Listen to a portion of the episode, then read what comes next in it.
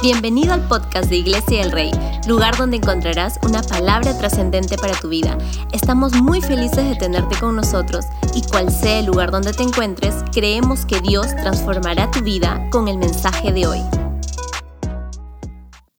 Buenos días y bienvenidos a nuestro devocional.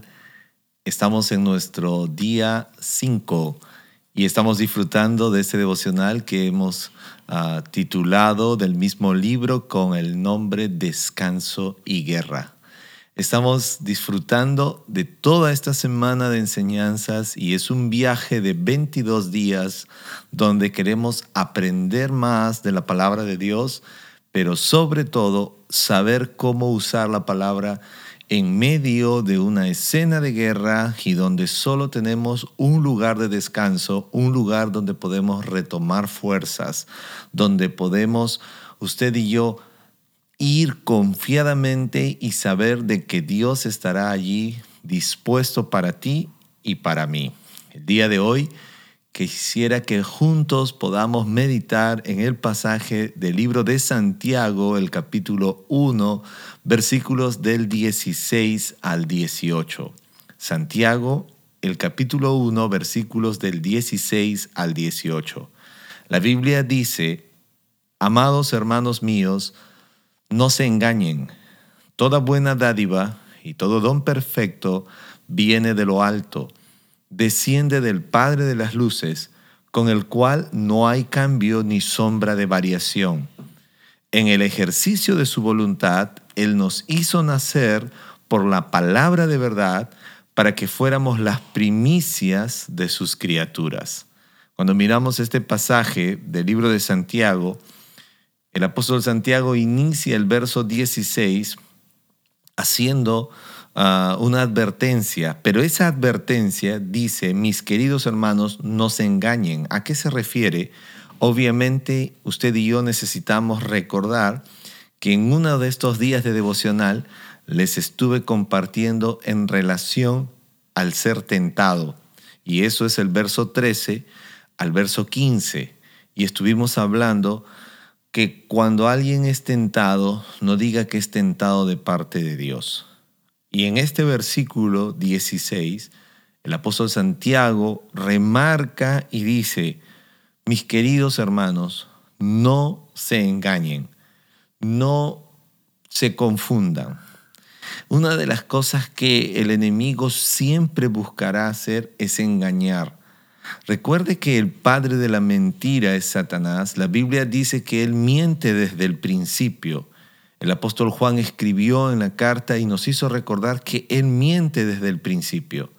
Ahora, cuando estamos en un escenario de guerra, cuando usted y yo sabemos que la presencia de Dios es ese único lugar donde hayamos descanso, donde vamos a estar seguros, una de las cosas que el enemigo va a buscar hacer es quebrar esa verdad, quebrar la verdad en tu vida y va a buscar engañarte. La palabra engaño o engañarse en su raíz eh, etimológica o en su raíz de formación de compuesto como palabra, la palabra engañar significa enredarse, enredarse. Y el enemigo siempre ha buscado engañar desde el principio, desde el Génesis. Una de las cosas o de las formas que usó para hacer lo que hizo con Adán y Eva fue engañar. Dice, y la, y la serpiente engañó a la mujer, a Eva.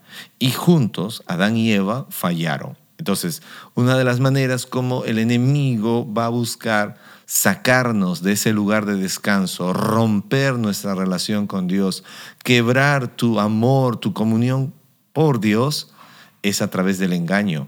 Lo hizo. Usted dirá, ¿y cómo es que lo hizo?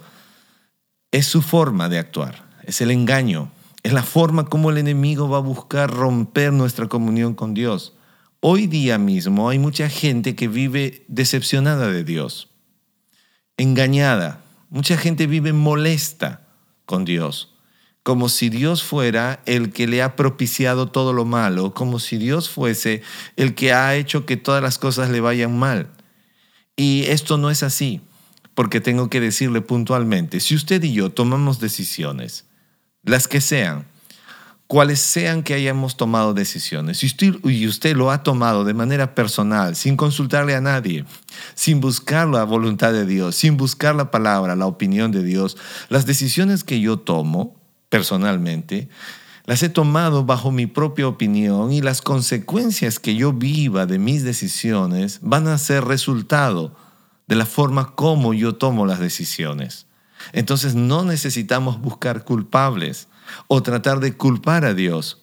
Hace unos días le mencionaba que no necesitamos vivir bajo eh, la cultura de la culpabilidad, sino más bien de la responsabilidad y buscar hacernos responsables. Una de las cosas que el enemigo siempre usará en este escenario de guerra es tratar de enredarnos, tratar de enredar, de engañarnos, de movernos de nuestra fe. Usted dirá, pastor, ¿esto es posible? Recuerden que en el principio Dios le había dado una instrucción a Adán y Eva. La Biblia dice que Dios se paseaba en el huerto. La Biblia dice que Dios hablaba con Adán. Dios estaba en el huerto. Dios hablaba con Adán. Dios le dio instrucciones tanto a Adán y a Eva. ¿Cómo es que el enemigo logró su objetivo? Usando el engaño, enredando, Dios le había dicho a Adán y a Eva que no comiesen de ese árbol. De todo árbol puedes comer, pero de este árbol no comerás. Entonces, cuando Satanás fue a engañar a Eva, él la enredó. Él le dijo, así que Dios te ha dicho que no toques, que no comas. Em, empezó a, a jugar, a enredar las cosas. Y dijo, sabe Dios que el día que tú comes, serás como Él. Entonces, trajo engaño, trajo enredo y la llevó a tomar una decisión. Las consecuencias de esa decisión afectaron la humanidad entera. Desde ese día el pecado entró a la tierra, el pecado entró a la tierra, la tierra se hizo maldita. Usted puede leer Génesis 3, las consecuencias del pecado, y vino todo lo que sucedió y lo que hasta ahora podemos ver parte y dentro de nuestra naturaleza pecaminosa. Entonces, el enemigo en este escenario de guerra siempre estará interesado en que tú y yo podamos estar enredados o caigamos en el engaño. El apóstol Santiago dijo en los versículos anteriores, nadie puede ser que cuando es tentado diga que es tentado de parte de Dios, porque Dios no puede tentar a nadie, ni tampoco Él tienta a nadie.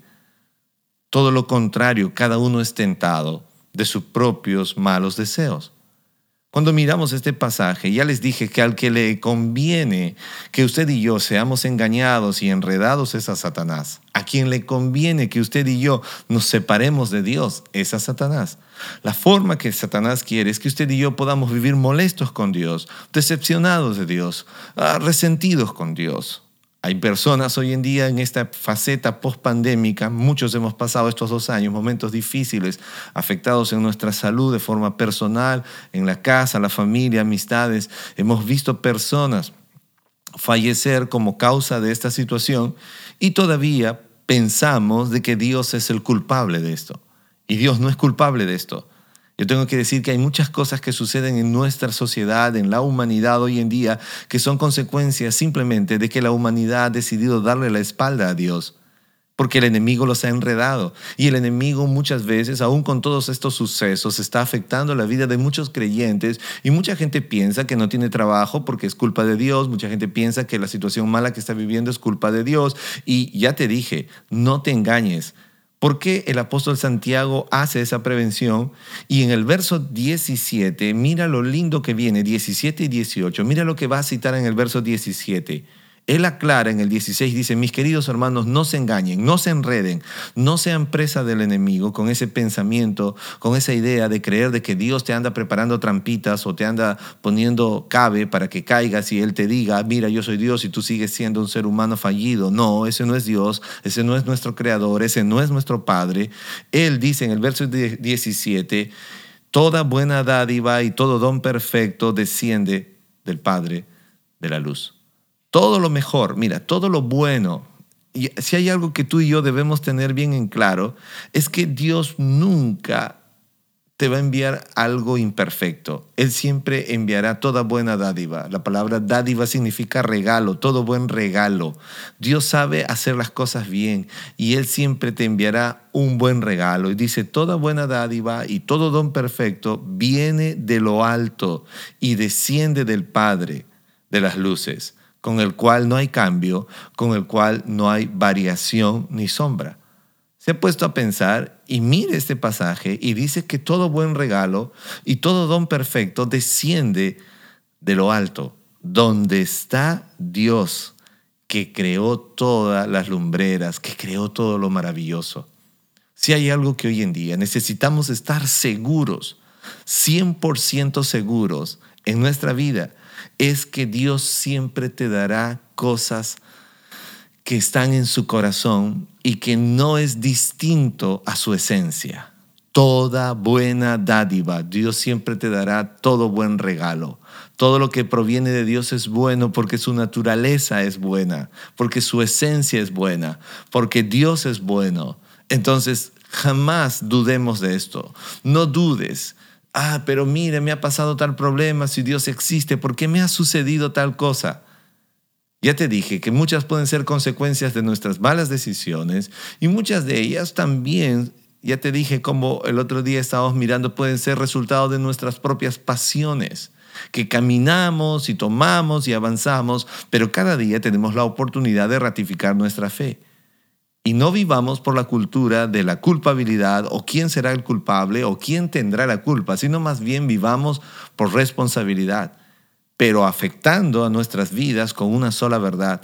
Dios siempre me dará todo lo bueno, todo lo perfecto, todo lo que está completo. Por eso el verso 17 dice, toda buena dádiva y todo don perfecto desciende de lo alto, donde está el Padre, que creó las lumbreras y que no cambia.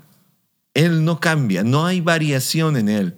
Dios jamás va a entregarte algo malo para ti. Dios jamás va a poner una situación, como muchos dirían, que va a dañarte. Y esto es algo que debemos aferrarnos, asegurarnos de esto, porque al enemigo siempre le conviene que pienses lo contrario. Al enemigo siempre le conviene que tú y yo estemos molestos con Dios, estemos resentidos con Dios, estemos pensando que Dios no nos da lo que le pedimos, estemos pensando de que Dios no me da y por qué no me da y por qué esto y esto te va a llevar a una separación, a vivir de espaldas con Dios y los principales afectados vamos a ser nosotros y quien gana siempre será el enemigo. La Biblia dice y afirma claramente que todo lo mejor siempre viene de Dios. Toda buena dádiva y todo regalo perfecto desciende del Padre, que ha creado todo lo bueno. La Biblia dice en Génesis, y vio Dios que todo lo que había creado era bueno en gran manera. ¿Sabes? Aún el universo entero fue creado de esa forma, bueno en gran manera. Muchos estarán diciendo, entonces si Dios creó todo bueno en gran manera, ¿por qué hoy tenemos todo lo que tenemos? ¿Por qué tenemos fenómenos climatológicos? ¿Por qué tenemos el calentamiento? ¿Por qué tenemos aquí? ¿Por qué tenemos acá? ¿Y por qué pasamos todo lo que pasamos? Te tengo que decir la verdad, es consecuencia de que la misma humanidad se ha alejado de Dios, se ha enredado o se ha dejado enredar por el enemigo y estamos sufriendo las consecuencias. Dios desde el principio todo lo hizo bueno. No solamente en relación a la creación que nos rodea, sino también aún en relación a nosotros mismos. En el verso 18 dice, por su propia voluntad, Él nos hizo nacer mediante la verdad. Verso 18 es importante porque usted y yo podemos recordar y ver, dice el pasaje, Él nos hizo nacer por la palabra de verdad para que fuéramos sus primicias de sus criaturas. Qué lindo, para que fuéramos sus primicias, lo primero. Satanás siempre ha odiado a la humanidad, siempre. Y más aún cuando usted ha decidido creerle a Dios, porque usted pasa a ser esa primicia, usted pasa a ser ese tesoro especial para Dios, Muchas veces hemos dicho, pero si Dios existe, ¿por qué pasó esto? ¿Por qué pasó tal dificultad? ¿Por qué el enemigo me ataca de esa forma? El enemigo va a atacarnos siempre. Recuerda, descanso es el único lugar donde vamos a hallar esta palabra es en la presencia de Dios, pero estamos en un escenario de guerra y esta guerra no cesa, el enemigo está buscando siempre, como dijo el apóstol Pedro, buscando a quien devorar. Esta es una guerra que cuando va a terminar, Jesucristo ha vencido al enemigo, nosotros no estamos llamados a, a tener que pelear.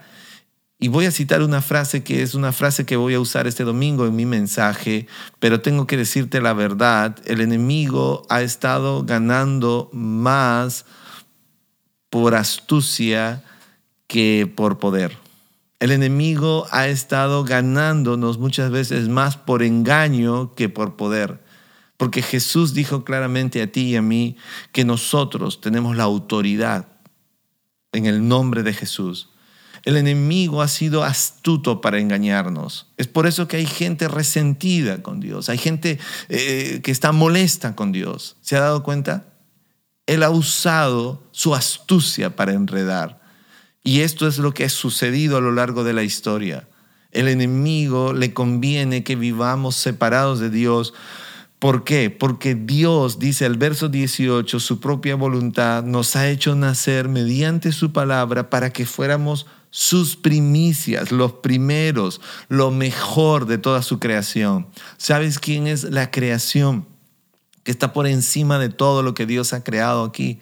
Eres tú soy yo, es la humanidad. Dios ha puesto al hombre, a la mujer por encima de toda la creación. Y es por eso que el enemigo le conviene engañarte, le conviene enredarte en tus emociones, en tus pensamientos. Es por eso que el enemigo hará esta batalla con astucia, con engaño.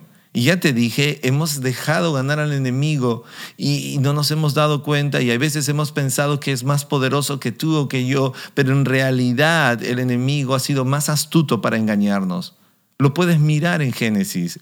Lo hizo con Eva, buscó engañar. Miremos un escenario un último ejemplo, Jesús en Mateo, la Biblia dice que fue llevado por el Espíritu Santo para ser tentado por Satanás y una de las cosas que quiso hacer Satanás con Jesús en el desierto fue hacer lo mismo que hizo con Eva, quiso engañar, quiso enredar las cosas, se ha dado cuenta, hasta citó las escrituras, quiso engañar lo que eh, estaba establecido en la palabra de Dios, en la voluntad de Dios. Es fundamental que usted y yo miremos las escrituras y podamos aferrarnos a la verdad es importantísimo conocer la palabra porque una de las cosas que el enemigo, él es engañador desde el principio. Y una de las cosas que continuará haciendo es engañando. Es por esa razón que hoy en día necesitamos, Jesús en una ocasión dijo que seamos mansos como la paloma, pero astutos como la serpiente. Necesitamos desarrollar astucia en el concepto correcto. Estamos en un escenario de guerra y no puedes dejar que tu mente sea prisionera de un engaño de parte del enemigo. No puedes dejar que tus emociones sean prisioneras de parte del enemigo. No puedo dejar que mi mente guarde esos pensamientos. Por eso la palabra de Dios dice, llevando cautivo todo pensamiento que se levanta en contra de Dios. Necesitamos levantarnos en el nombre de Jesús, tomar esta palabra y como dijo el apóstol Santiago, mis queridos hermanos, no se engañen, mis queridos hermanos, no se enreden, no se enreden, que Dios siempre te da todo lo bueno, que es Dios interesado siempre en darte todo lo mejor, porque toda buena dádiva y todo don perfecto desciende del Padre de la luz y ese es Dios y ese es tu Padre y ese es nuestro Padre y esa debe ser nuestra seguridad por siempre y para siempre. Dios no va a darte nunca algo que sea malo para ti. Dios no está interesado en esto porque no es su naturaleza, no es su esencia. Necesitamos librar esta batalla. Jesús fue llevado para ser tentado por, el eh, por Satanás en el desierto. ¿Y tú sabes quién lo llevó? Te hago una pregunta, porque dice la Biblia en Mateo, ni bien terminó de ser bautizado, y dice, y Jesús fue llevado al desierto por el Espíritu Santo. Quien lo llevaba era Dios mismo. Sabes, Dios va a permitir muchas veces que tú y yo pasemos y luchemos con situaciones, pero ¿sabes por qué? Porque Dios confía que tú tendrás victoria, que esa misma victoria que ha estado sobre Jesús, que ese mismo poder que ha estado sobre Jesús está con nosotros. Por eso Jesucristo dijo, es necesario que yo me vaya, les conviene que yo me vaya, porque vendrá el consolador, Él les enseñará, Él les guiará, Él les hará recordar todas las cosas. Y tenemos que darle gloria a Dios ¿Por qué? Porque nos ha heredado toda buena dádiva y todo don perfecto, pero sobre todo Él nos ha convertido y nos ha hecho en sus primicias, los primeros, lo mejor del fruto de su creación. Ese eres tú, ese soy yo, ese somos todos nosotros y necesitamos aferrarnos a su palabra. No nos engañemos. Si ha brotado en estos días algún sentimiento, equívoco, algún pensamiento equívoco que está en contra de lo que Dios tiene para ti, recuerda esta palabra. Toda buena dádiva, todo regalo perfecto y completo desciende de Dios para ti. Para ti que eres su primicia, para ti que eres ese fruto primero de su creación. No dudemos, Dios nos ama y como que Él nos ama, nunca te dará algo que va a ser para tu ah, problema, para dañarte, para quebrar tu vida. Jamás lo hará. Ahí donde estás, me gustaría que podamos orar y quitar cualquier enredo que ha venido en nuestra mente, en nuestras emociones. Hay que quitarlo. Como dijo el apóstol Pablo, llevando cautivo. ¿Qué significa? Captura tus pensamientos. Siempre te digo, es mejor capturar los buenos y los malos y llevarlos a la voluntad de Dios, porque los malos son malos, pero a los buenos muchas veces también puede alejarnos. Y es mejor buscar los pensamientos de Dios. Por eso dice la Escritura, mis pensamientos son más altos.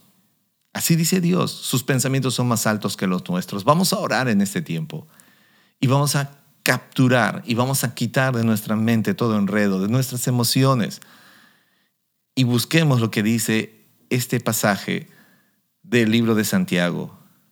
Recordar y apropiarnos que Dios siempre me dará toda buena dádiva y todo don perfecto para ti y para mí, que somos la primicia de su creación, lo primero, lo mejor. Y ese es Dios. Él está feliz porque Él te ama. Dios nunca está molesto por favor, no te dejes engañar, no te dejes enredar. Pastor, aunque peco, sí, aunque pecamos, Él nos ama todavía porque estamos en la gracia.